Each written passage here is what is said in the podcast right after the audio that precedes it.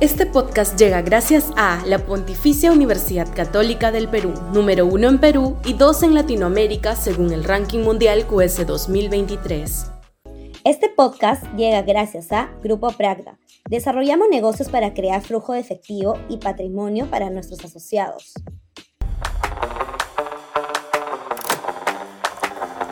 Romper la adicción a Machu Picchu. Sudaca, Perú. Buen periodismo. Se sabe que Machu Picchu es nuestra joya de la corona del turismo. La mayor parte de visitantes extranjeros viene al país a visitar las centenares ruinas incas y cualquier percance que suceda respecto de ese itinerario, como el que acaba de acontecer con las mafias locales, afecta seriamente el potencial atractivo turístico del Perú. Lo que trae a reflexión este problema, sin embargo, es la carencia de una política global de turismo hacia el país que no dependa solo de las ruinas cusqueñas. Hay decenas de destinos igual o más atractivos que visitar la maravilla del mundo. Primero, Caral, la ciudad más antigua de América y cuna de civilización, a pocas horas de Lima. Bien vendida debería convocar un flujo significativo de turistas. Hoy ni se le promociona y encima la zona está asolada por las mafias de traficantes de terrenos. 2. Cuela las lagunas de San Martín, el eje turístico Amazonas-San Martín con las características, con las cataratas del Gocta incluidas, ha recibido inversiones importantes, empezando por el teleférico, pero clama al cielo que no se construye un aeropuerto con capacidad de recibir vuelos comerciales. 3. La ruta Moche. Chiclayo y Trujillo albergan ruinas siglos más antiguas que las de Machu Picchu y tiene además museos de primer orden, ¿Por qué no es promovida en su justa medida?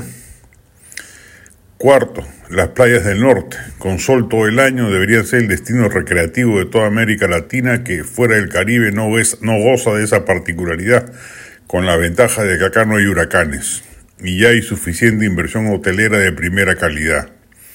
Cinco, Los pájaros, así como lo escucha. El Perú acaba de ser considerado el país con mayor cantidad de especies de aves, hay un flujo turístico mundial importante de avistadores de estos animalitos. Ni se le promociona ni se construye la infraestructura adecuada para sostenerlo.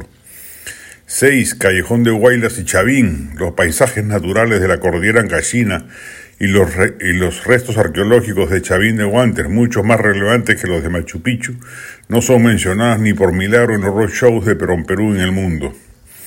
7. Ruta gastronómica. Hay en el mundo una trupe de turistas que buscan el buen comer.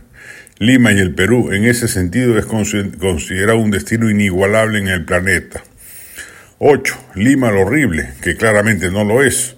Entre sus decenas de huacas, algunas ya puestas en valor, sus casonas republicanas deberían abrir al público muchas de las que son regentadas por el sector privado y sus iglesias, Catedral, San Francisco, Santo Domingo, San Pedro, solo por mencionar a las cuatro más relevantes, merece una estancia de varios días. Arequipa, gran destino turístico y capital de la mejor comida del país, tiene además, por si no basta con la hermosa ciudad, sus iglesias y casonas de sillar con el cañón del Colca a la mano. 10. Puno. Es una maravilla desaprovechada entre Lago Titicaca, Taquile, Lampas, Yustani, Juli, la maravilla de la iglesia de Pomata, el pase a Bolivia, para la portada del sol, basta y sobra. 11. Iquitos y el Amazonas, resorts incluidos, y si se tiene dinero, los cruceros, que merecerían mayor protección policial, y la propia ciudad bien amerita una visita.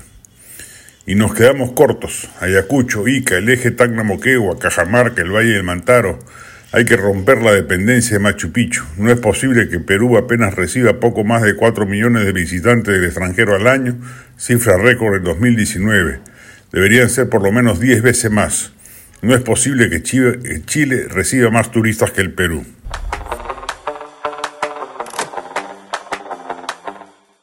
Este podcast llega gracias a la Pontificia Universidad Católica del Perú, número uno en Perú y dos en Latinoamérica según el ranking mundial QS 2023.